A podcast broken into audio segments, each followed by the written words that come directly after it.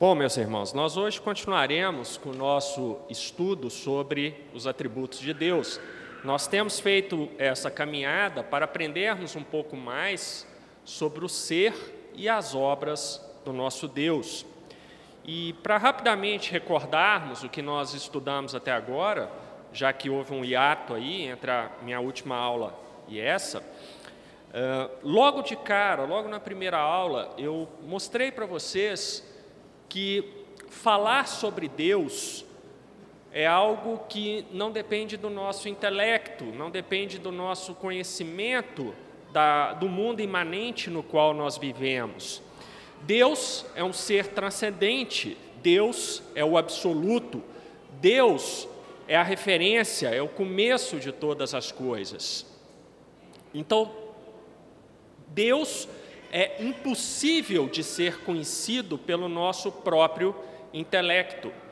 Aquilo que nós sabemos sobre Deus e aquilo que nós podemos falar sobre Deus nos é revelado pelo próprio Deus. Essa é a única forma de termos algum conhecimento de Deus.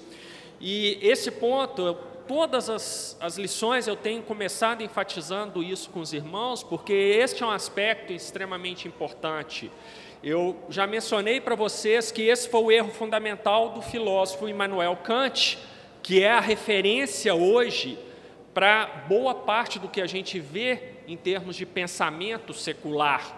Kant dizia que não podemos falar sobre Deus nem conhecer nada por ele, como eu disse para os irmãos, porque Kant não acreditava que a Escritura Sagrada fosse a palavra revelada de Deus. Então, Kant estava fundamentalmente errado.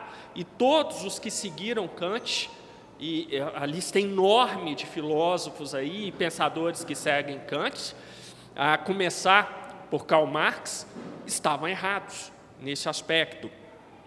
Hermann Bavinck, lá no capítulo 3 do seu livro As Maravilhas de Deus, ele diz o seguinte a esse respeito: Não podemos atribuir o conhecimento de Deus a nós mesmos, a nossa própria descoberta, investigação ou reflexão. Se não nos fosse dado por um ato de favor livre e desobrigado, não haveria nenhuma possibilidade de alcançá-lo pelos nossos próprios esforços. É exatamente esse ponto de Bavin que eu defendo é, pretensiosamente. Né? Que mesmo se ele fosse vivo até hoje, estaria pouco interessado se eu defendo ou não a posição dele, mas Bavin é, está correto nesse raciocínio. O que nós sabemos sobre Deus é aquilo que o próprio Deus nos revelou, já que ele é o absoluto, ele é um ser transcendente, um ser que está muito acima da, daquilo que nós conseguimos perceber sensivelmente e entender nesse mundo concreto. Então, o entendimento de Deus vem da Sua própria palavra. E tendo isso como norte, nós já estudamos quatro atributos de Deus: autoexistência, soberania, santidade e espiritualidade. O atributo de hoje é a onipresença de Deus. Esse é um atributo que normalmente as pessoas falam, Puxa, é fácil, onipresença de Deus. Oni vem do grego que significa tudo, presença, então presença em tudo, é o todo presente e por aí vai. Pronto, eu já entendi, vamos encerrar, vamos passar para a Assembleia. Uh, vamos andar um pouquinho mais devagar, a gente pode fazer melhor do que isso. Não só entender o que é onipresença é algo que demanda uh, um investimento de tempo nosso, mas também entender as suas implicações é algo crucial para a nossa fé e é algo crucial para entendermos um pouco mais sobre o ser e as obras de Deus. O que seria então onipresença? Eu começo pela definição, como eu sempre tenho feito. Vamos dar nome, não apenas dar nome às coisas, mas dar o nome correto às coisas para que nós padronizemos a terminologia e possamos então saber que nós estamos falando de uma mesma coisa.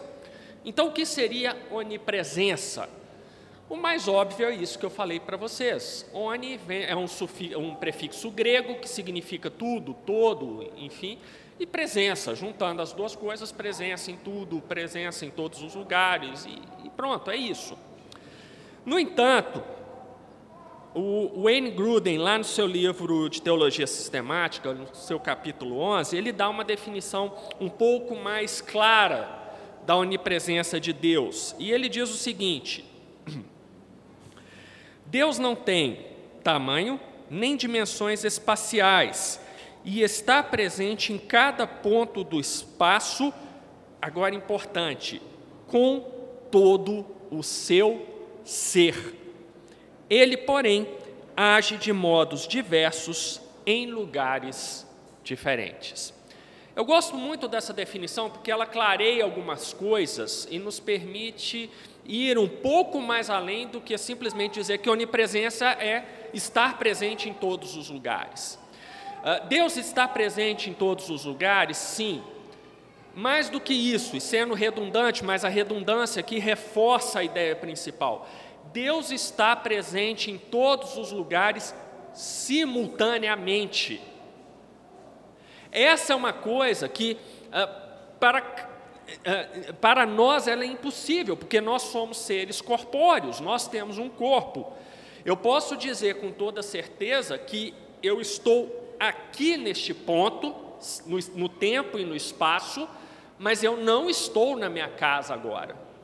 Vocês podem sair daqui e me procurarem lá em casa, vocês não vão me achar. Eu estou exatamente aqui. Neste momento, no espaço-tempo, eu estou aqui, não estou lá, não estou nem na mesa do lanche ali.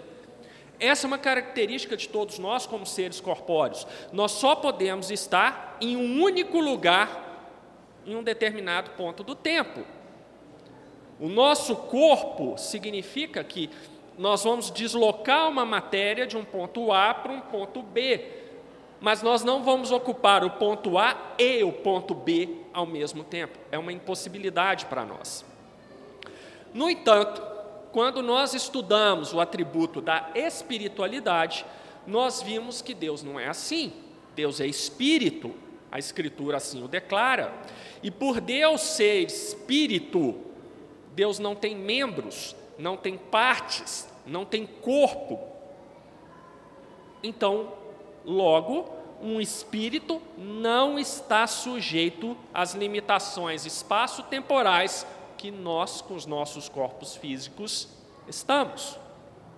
Então, porque Deus é espírito, porque um dos seus atributos é a espiritualidade, Deus não tem essa limitação que nós temos.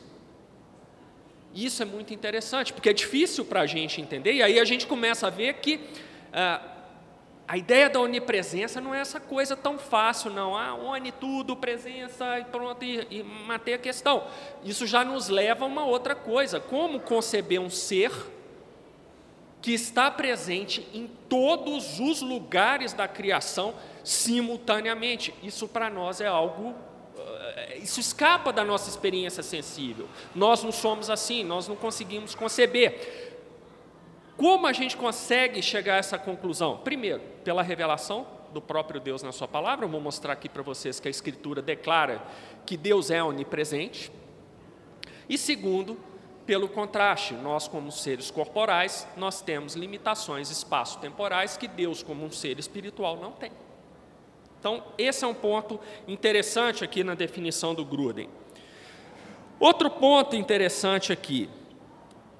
Deus não apenas está presente em todos os lugares simultaneamente, como Deus está presente em todos os lugares simultaneamente e plenamente, com todo o seu ser. Fazendo uma comparação bem porca, porque a gente é limitado nisso, mas é, sempre que a gente vai orar aqui no culto da noite, fazer uma oração de invocação, a gente sempre pede né, que o Espírito de Deus nos ajude a estarmos com a mente aqui no culto público de adoração a Deus, que a gente não desvie os nossos pensamentos. É aquela ideia que a gente às vezes fala, né? Não, eu estou aqui só em corpo, mas meu espírito está longe. É, nós temos essa característica, o nosso corpo e a nossa mente, ela, em determinadas situações, eles ficam dissociados. É aquela coisa, às vezes você está aqui, você está assim, nossa, amanhã é dia de fazer sacolão, é, beterraba não preciso pedir, isso é verdade, realmente eu tenho que me lembrar disso amanhã, que eu não preciso pedir beterraba no sacolão e tudo, e você está aqui na EBD e está pensando no sacolão, quer dizer, você está em corpo, mas não está em, em, em espírito, em mente, a sua mente está divagando. Então, isso faz, brincadeiras à parte, isso faz que nós tenhamos essa capacidade de, às vezes, estarmos num lugar, mas não plenamente. Ou seja, você está sentado aí, mas sua cabeça está em outro lugar, está vagando por algum ponto do tempo ou do espaço. Deus não é assim. Deus está em todos os lugares simultaneamente e com todo o seu ser sempre. Deus não está num lugar e pensando em outra coisa.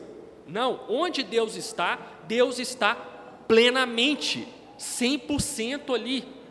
Ele não é como nós que, que faz essa divisão entre corpo e mente. Ele sempre está inteiro em todos os lugares. Claro que o inteiro aqui é só uma linguagem antropomórfica, né? igual a gente já viu. Né? Deus não tem corpo e não tem esse, esse sentido. Mas os irmãos entenderam o que eu quis dizer. Então Deus sempre está plenamente. Nós podemos dizer que Deus está aqui nesse momento conosco, sim, Ele está, e pode saber que é 100% Deus que está aqui. Assim como neste exato momento, Deus está 100% com aqueles crentes que estão lá na Coreia do Norte, dentro das suas casas, lendo um pequeno fragmento da, da Bíblia, porque é a única coisa que eles têm, e orando. Deus está lá neste exato momento com 100% do seu ser. Deus sempre está em todos os lugares, simultaneamente e plenamente. Então, aí, olha quantas coisas nós já conseguimos perceber.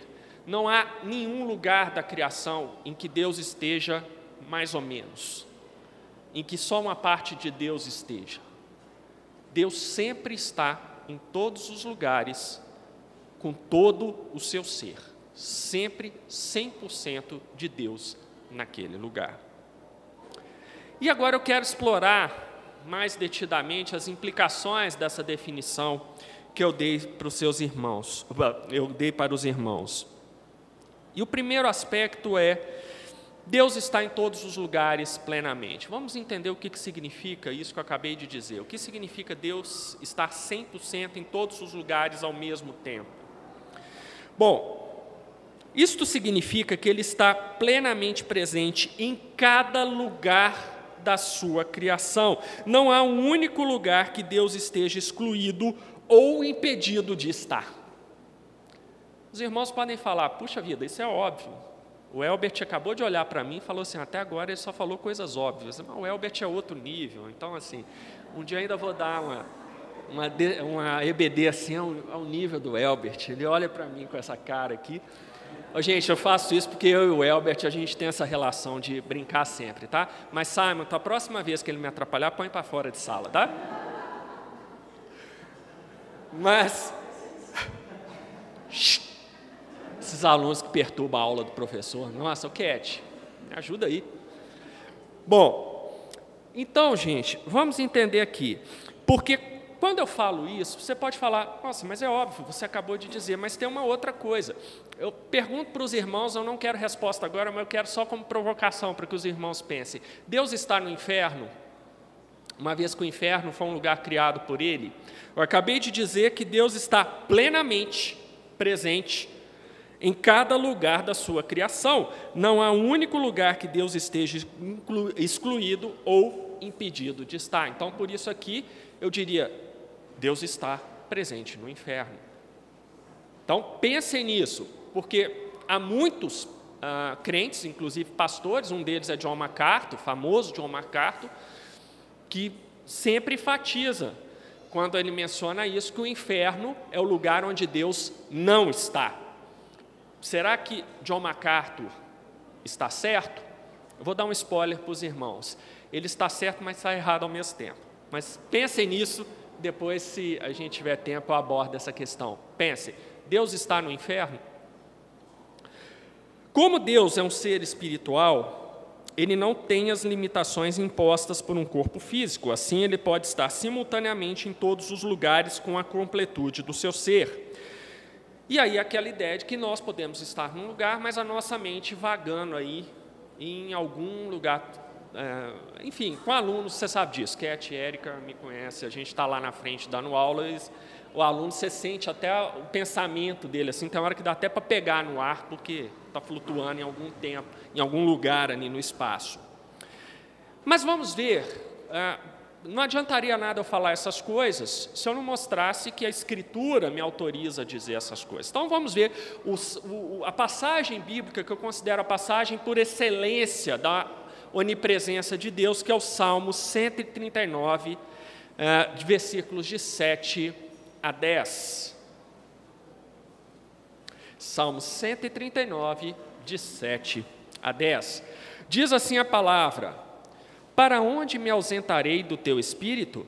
Para onde fugirei da tua face? Se subo aos céus, lá estás. Se faço a minha cama no mais profundo abismo, lá estás também.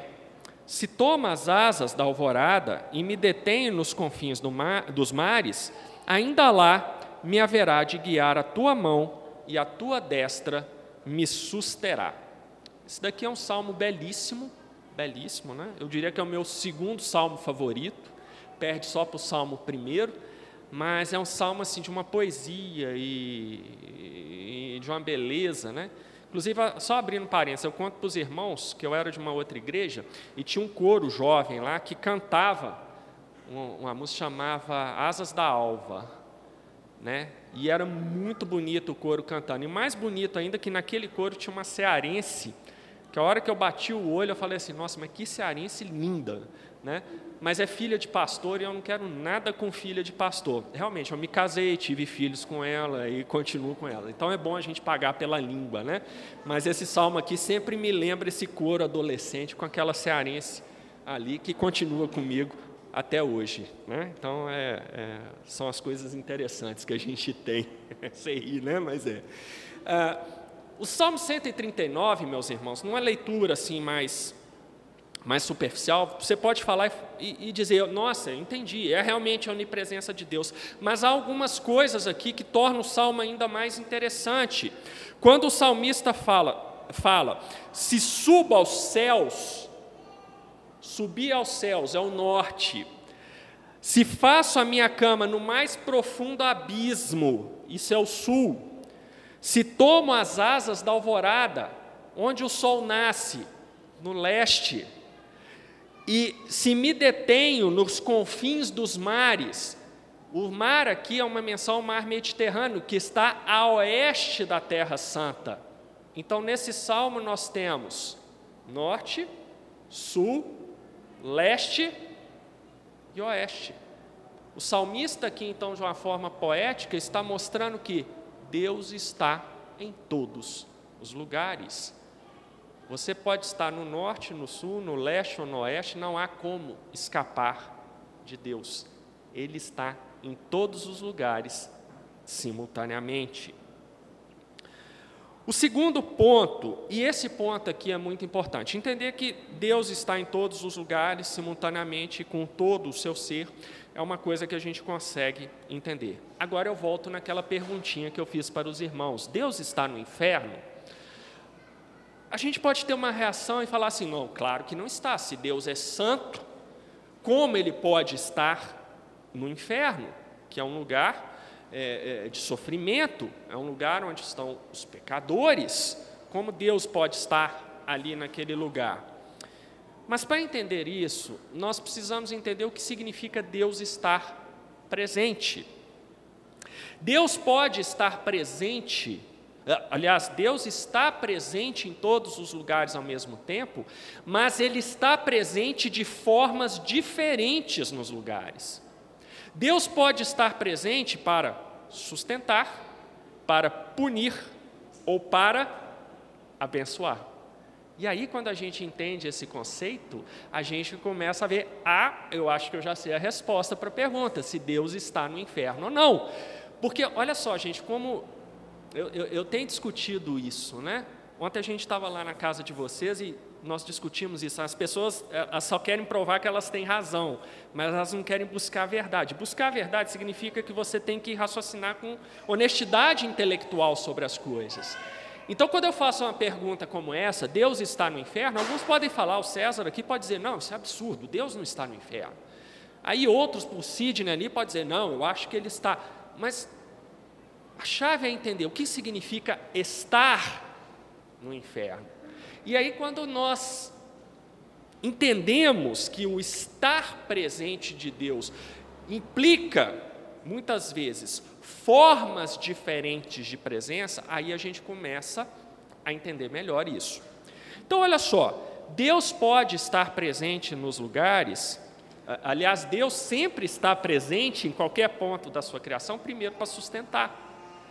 Sem o sustento de Deus, nada do que existe existiria.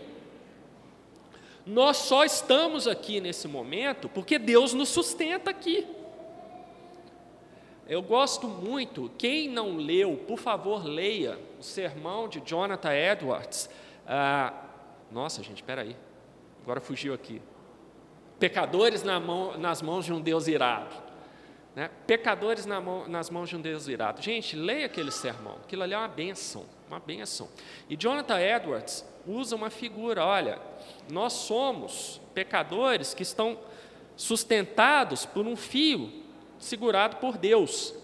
E ele fala, no caso dos ímpios, o inferno está com a boca aqui aberta esperando. Basta Deus fazer isso, pessoa cai ali. E Jonathan Edwards vai fazendo uma série de, de, de reflexões nisso, e essas reflexões mostram que Deus é que nos sustenta onde nós estamos, é Deus que nos sustenta é, em nossa vida, é Deus que faz todas essas coisas. Então, Deus está presente em todos os lugares, sim, porque é Ele que sustenta todas as coisas. Se Deus, vamos raciocinar, se Ele não pudesse estar presente em todos os lugares da sua criação simultaneamente, então quer dizer que aquela parte onde Deus não estivesse, ela não existiria. Aí percebe como a gente cai numa contradição lógica? Então, assim, não dá. A, a coisa começa a ficar complicada você sustentar essa ideia. Eu, eu, tenho muita pena do ateu, eu tenho muita pena do ateu, porque é muito, assim, é, é você precisa ter muita fé para ser ateu, porque você sustentar a argumentação ateísta, ela dá trabalho, ela dá trabalho. Porque sem Deus, como é que você explica a sustentação de todas as coisas? Você pode ir para o lado do naturalismo, mas inevitavelmente você vai cair em questões que você não conseguirá responder plenamente sem a ideia do absoluto, sem a ideia do sustentador de todas as coisas. E sobre a sustentação, vamos ver lá em Colossenses 1, 17. Nessa passagem, o apóstolo Paulo diz o seguinte: ele é antes de todas as coisas, nele tudo subsiste. Em Hebreus, capítulo 1, versículo 3, parte A.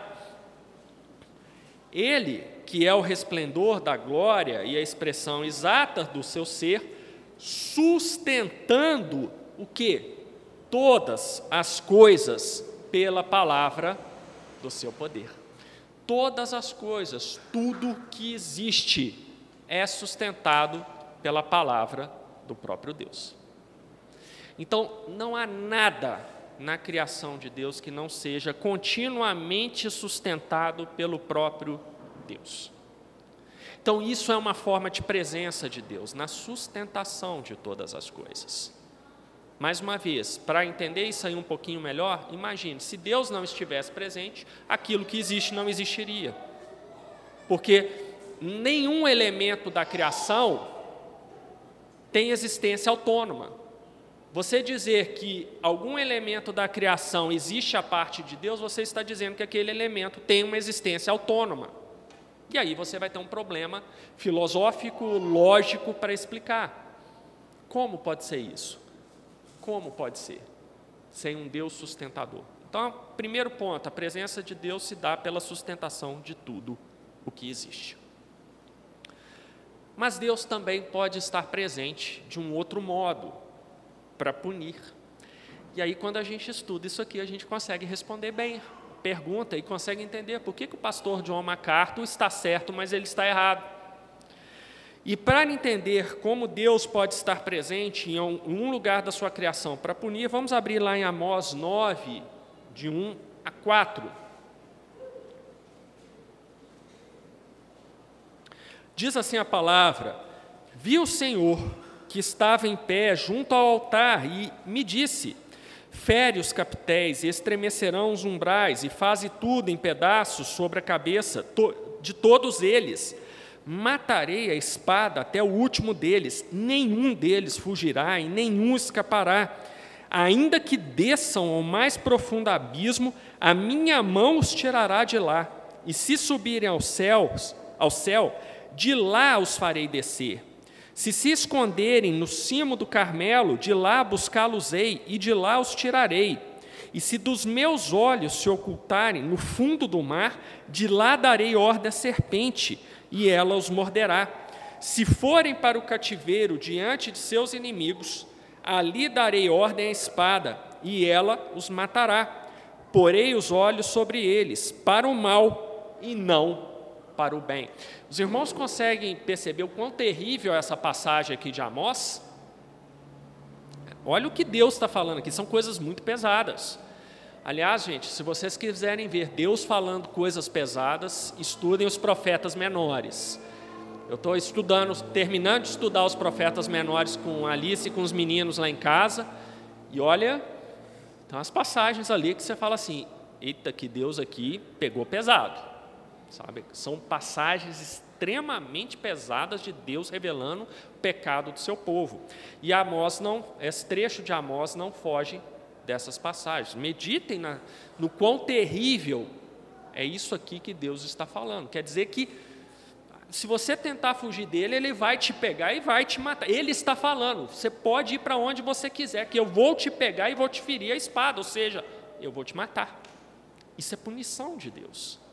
Deus está presente para punir aqui nessa situação. Apocalipse 20, de 10 a 15. Uma, uma parte maravilhosa, e diz o seguinte: o diabo, sedutor deles, foi lançado para dentro do lago de fogo e enxofre, onde já se encontram não só a besta, como também o falso profeta, e serão atormentados de dia e de noite pelos séculos dos séculos.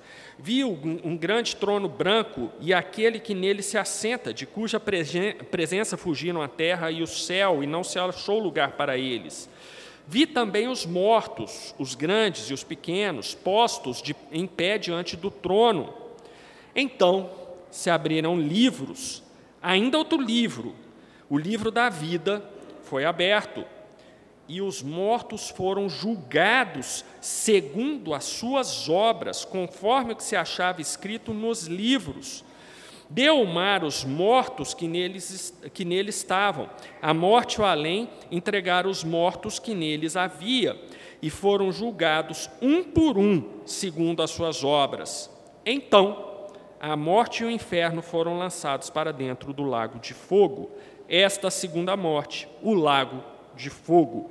E se alguém não foi achado inscrito no livro da vida, este foi lançado para dentro do lago de fogo. No estudo do, do último atributo, que vai ser a ira de Deus, é, eu vou falar para os irmãos sobre o inferno que é uma coisa que normalmente não é tão estudada nas igrejas, mas está na Bíblia e nós precisamos saber corretamente o que significa o inferno. Pastor John MacArthur diz que o inferno é o lugar onde Deus não está. E ele está certo quando fala isso. O inferno é o lugar onde Deus não está, mas só faltou uma coisa: ele falar que é o lugar onde Deus não está para abençoar.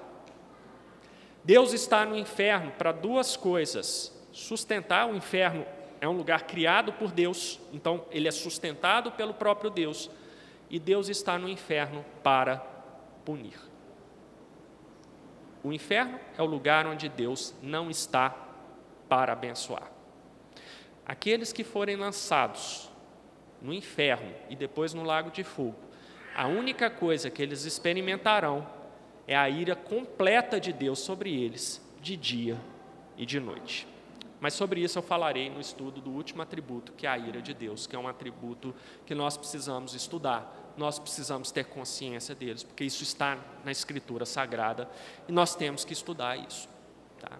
Nós veremos que o inferno não é uma metáfora, é algo terrível, é algo que Dante, na sua Divina Comédia, não conseguiu expressar. Quem leu a Divina Comédia e achou aquilo ali terrível, pode saber que o inferno é infinitamente pior do que aquilo que está escrito na Divina Comédia.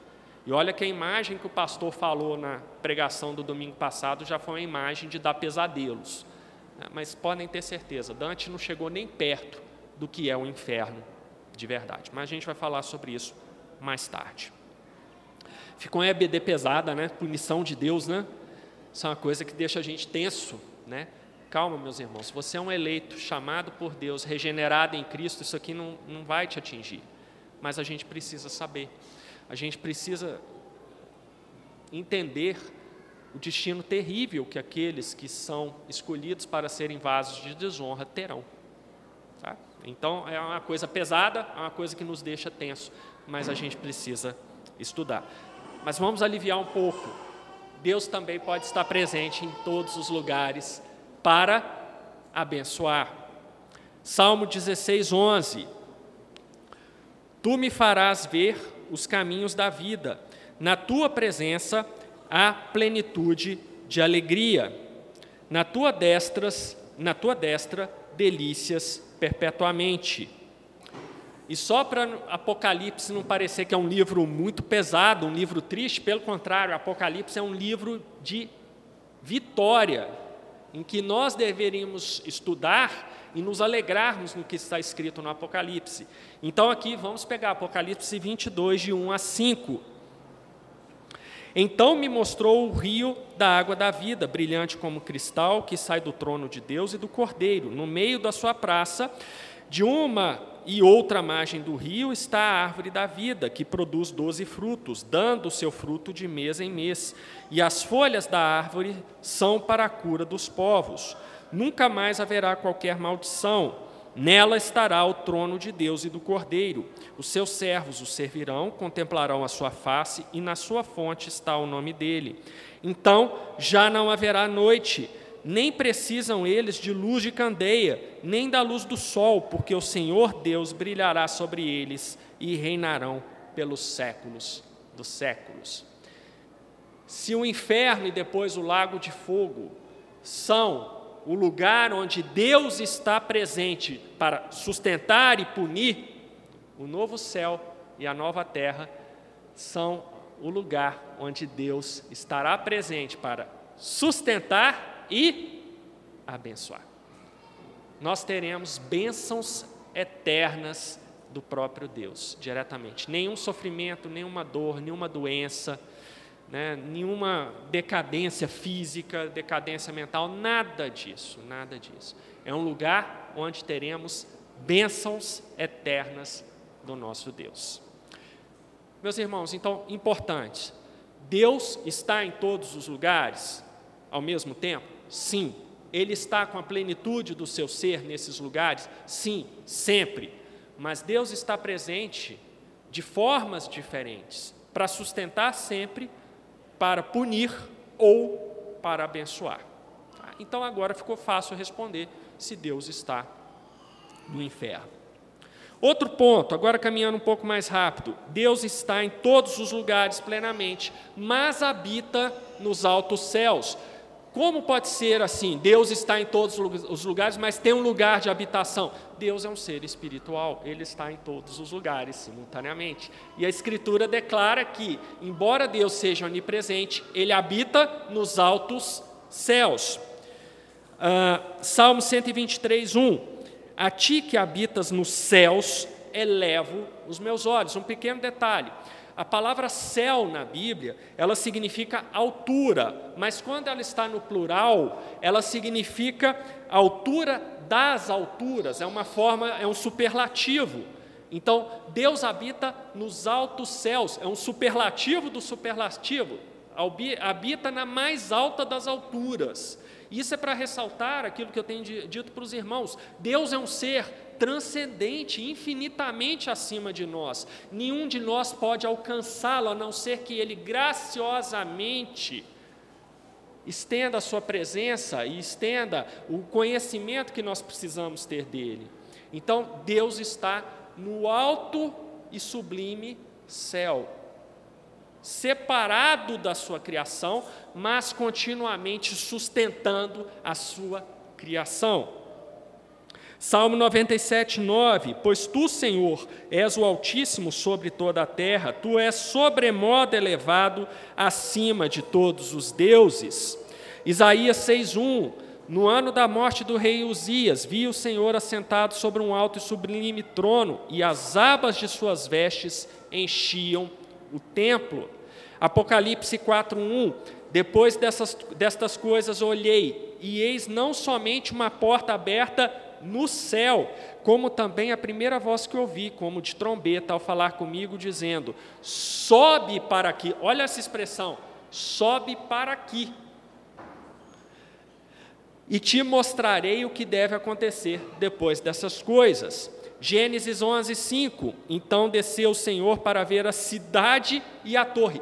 Desceu o Senhor para ver a cidade a torre de Babel, nesse caso. Vocês já conseguiram imaginar Deus olhando assim para a Torre de Babel e rindo daquilo ali, falando assim: nossa, mas isso é o melhor que vocês conseguem fazer para chegar até aqui onde eu estou. Né? Então é isso que desceu o Senhor para ver a cidade e a torre, que os filhos dos homens edificavam, coisa patética, patética isso aqui. Eclesiastes 5,2: não te precipites com a tua boca, nem o teu coração se apresse a pronunciar palavra alguma diante de Deus, porque Deus está nos céus e tu na terra. Olha como Eclesiastes separa: Deus está lá nos céus, a gente não pode atingir esse lugar. E nós estamos onde? Aqui na terra. É a separação. Isso aí fere de morte a qualquer ideia panteísta de que Deus está dentro dos elementos da criação, como acreditam os panteístas. Portanto, sejam poucas as tuas palavras. Quarto ponto: Deus que habita nos altos céus está conosco o tempo inteiro. Essa separação entre Deus e nós não significa que Deus está lá nos céus olhando as coisas celestiais e nos deixando aqui, olha, agora é com vocês aí embaixo e vocês estão por sua conta e risco. Deus está presente para sustentar todas as coisas. E junto com a sustentação, ou ele está abençoando, ou ele está punindo. Então, a ideia por si só de que Deus está isolado nos altos céus e a criação entregue a si própria, como se ela tivesse uma existência e um movimento autônomos, é uma ideia logicamente equivocada. E a Bíblia assim o declara. Deuteronômio 4,39: Por isso hoje saberás e refletirás no, no teu coração que só o Senhor é Deus, em cima no céu e embaixo na terra, nenhum outro há. Isaías 57, 15: Porque assim diz o alto, o sublime, que habita a eternidade, o qual tem nome de santo. Habito no alto e santo lugar, mas habito também com contrito e abatido de espírito, para vivificar o espírito dos abatidos e vivificar o coração dos contritos. Deus está no alto, mas Ele está com cada um de nós nos abençoando, nos sustentando, corrigindo os nossos caminhos, nos dando o consolo, direcionando o nosso coração para as coisas corretas. Deus está lá no alto, Ele é transcendente, nós não podemos atingir, mas Ele está aqui conosco todos os dias, o tempo todo. Versículo clássico, Salmo 23, Uh, verso 4: Ainda que eu ande pelo vale da sombra da morte, não temerei mal algum, porque tu estás comigo, o teu bordão e o teu cajado me consolam. Deus está te sustentando e te abençoando com que? Com a consolação, com o cuidado dele. Deus está com você também nisso. Hebreus 13, versículo 5, parte B: De maneira alguma te deixarei, nunca, jamais te abandonarei. Esse versículo aqui é bonito, né? É, é o típico versículo que a gente tinha que memorizar. Gente, meus irmãos, olha que palavra poderosa isso aqui. De maneira alguma te deixarei, nunca, jamais te abandonarei. Te abandonarei. Em Jeremias 23, 23. Acaso sou Deus apenas de perto, diz o Senhor, e não também de longe? Meus irmãos, essa doutrina da onipresença de Deus, ela é muito mais maravilhosa do que simplesmente dizermos que Deus está em todos os lugares. Deus está em todos os lugares, Ele sustenta cada elemento da sua criação o tempo todo. Deus não tira férias, Deus não descansa, Ele não se cansa nunca. Ele está continuamente, 24 horas por dia, sete dias por semana, sustentando tudo o que existe na sua criação, inclusive as nossas vidas. E junto com essa sustentação, vem as bênçãos de Deus ou a punição de Deus. O fato é que o Deus Todo-Poderoso, onipresente, Ele é Senhor absoluto sobre a sua criação, quando, como nós estudamos lá no atributo da soberania. Ele está o tempo todo regendo soberanamente cada detalhe da sua criação, por mais ínfimo que seja, Deus está ali governando a sua criação soberanamente o tempo todo.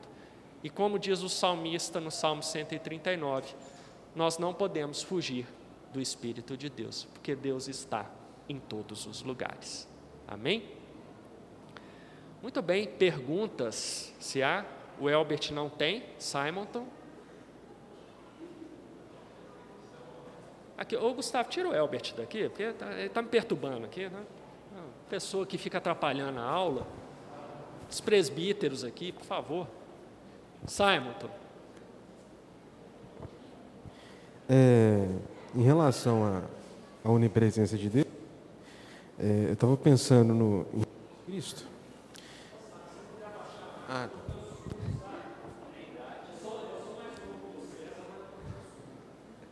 Em relação a Jesus Cristo, ele sendo Deus, quando, eu acredito que isso também é, faça parte de outra doutrina, né, doutrina de Cristo, mas ele esvaziando de si, é, é, encarnando na, aqui na Terra, como ele, assim, por mais que eu saiba que ele é Deus, ele é Espírito também, ele pode estar em todos, ele está em todos os lugares também.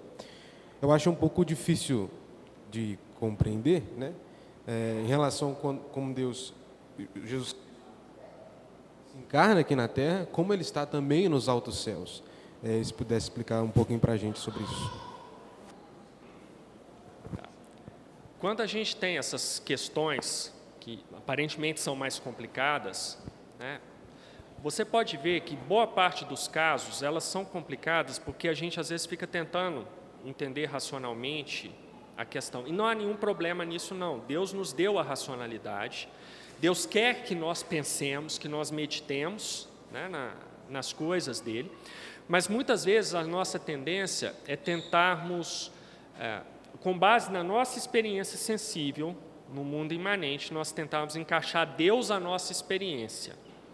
Então, o que eu falo que numa questão como essa que você levantou, que é importante, né, como seria essa onipotência, onipresença, melhor dizendo, no Senhor Jesus, uma vez que ele tem corpo, inclusive ele tem um corpo glorificado, né, como seria isso?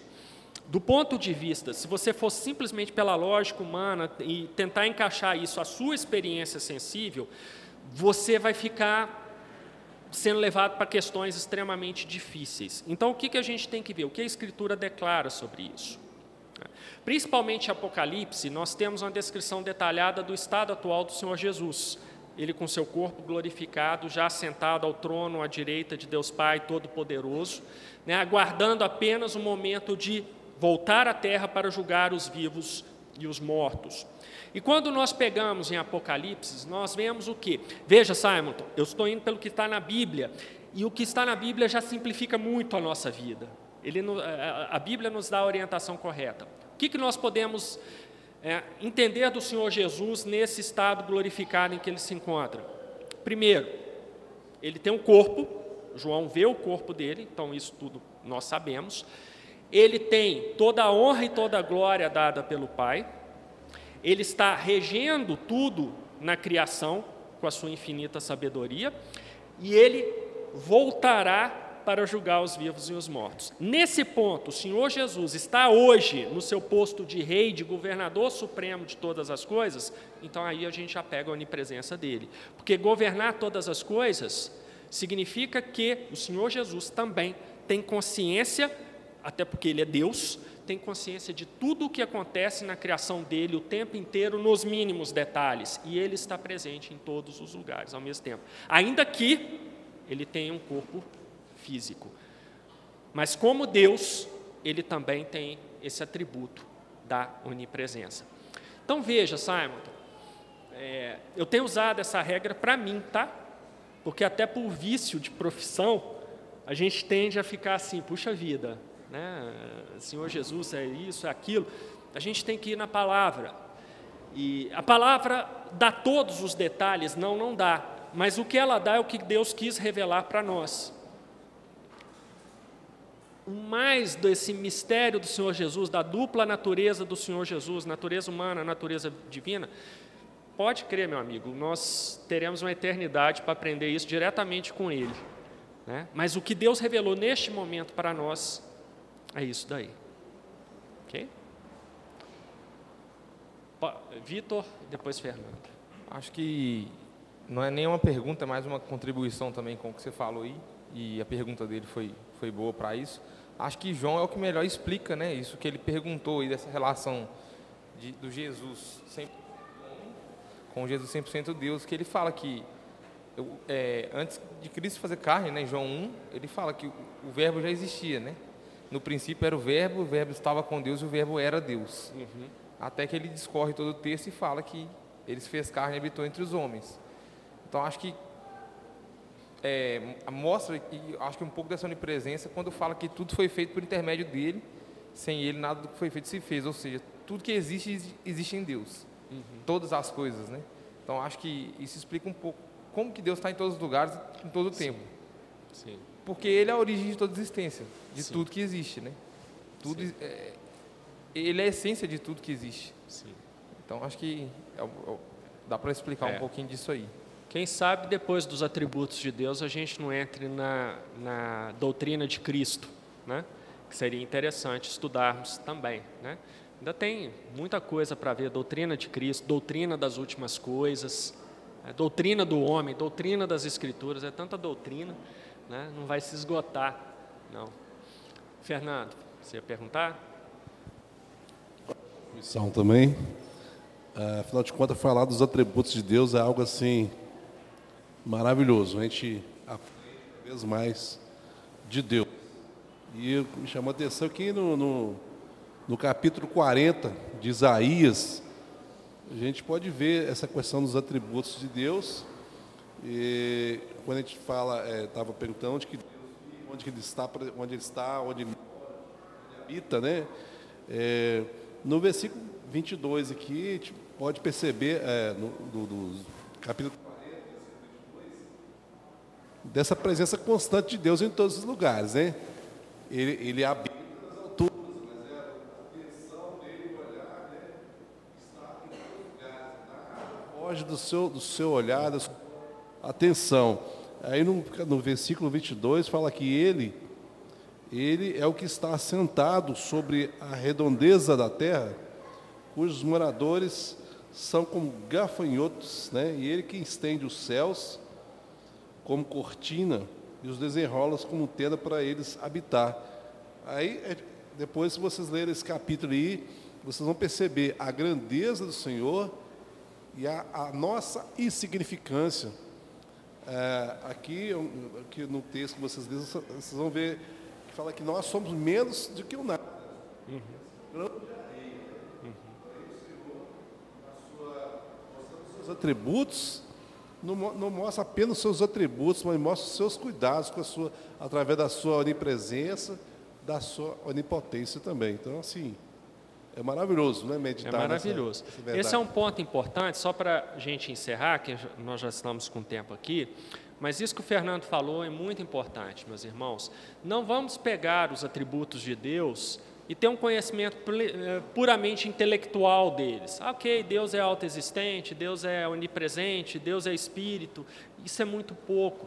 Esses atributos foram revelados pelo próprio Deus para que nós nos maravilhássemos com a sua beleza, com seu cuidado conosco, com as bênçãos que Ele derrama sobre nós, com as provações que Ele nos faz passar para muitas vezes corrigir, muitas vezes não, para corrigir os nossos caminhos. O apóstolo Paulo declara lá em Romanos 8 que todas as coisas contribuem para o bem daqueles que amam a Deus. Então, os atributos de Deus, meus irmãos, não são para serem entendidos apenas intelectualmente, mas sim para serem contemplados maravilhados. Eu falo muito do intelectual, não é que eu separo o intelectual e o espiritual, porque no mundo sem pecado, o nosso intelecto deveria ser reflexo da nossa espiritualidade, da nossa comunhão com Deus. E a nossa comunhão com Deus se refletiria no nosso intelecto. Então, quando eu falo essas coisas, né, pode falar, ah, porque ele é professor, ele fala muito de intelecto. Não, porque para mim, nós ainda chegaremos a um ponto em que nosso intelecto e nossa comunhão com Deus vão formar uma única parte organicamente organizada. Né? Hoje a gente ainda tem que lutar, e por isso que eu falo, não peguem os atributos apenas pelo lado intelectual, mas maravilhem-se em Deus, admirem a beleza de Deus e vejam como a onipresença, aparentemente uma coisa tão simples, tem implicações tão poderosas para as nossas vidas. Amém? Pastor, encerraremos com oração ou vai começar a assembleia aqui? Vamos orar então? Senhor Deus Todo-Poderoso, te louvamos, Senhor, porque podemos dizer que Tu és todo-poderoso, sempre presente, plenamente em cada lugar da Tua criação. Te agradecemos porque Tu és um Deus que sustenta todas as coisas pela poderosa palavra da Tua boca. Te agradecemos porque Tu és um Deus sempre pronto a nos abençoar, embora não mereçamos isso. E te louvamos também porque tu és um Deus sempre pronto a punir aqueles que se desviam dos nossos caminhos e, no nosso caso, a corrigir esses nossos caminhos para o nosso bem. Te louvamos porque tu és um Deus soberano sobre a tua criação, que a governa com total sabedoria e total conhecimento. E é nisso que nos alegramos, Senhor, nessa manhã, em nome de Jesus, seu Filho amado. Amém.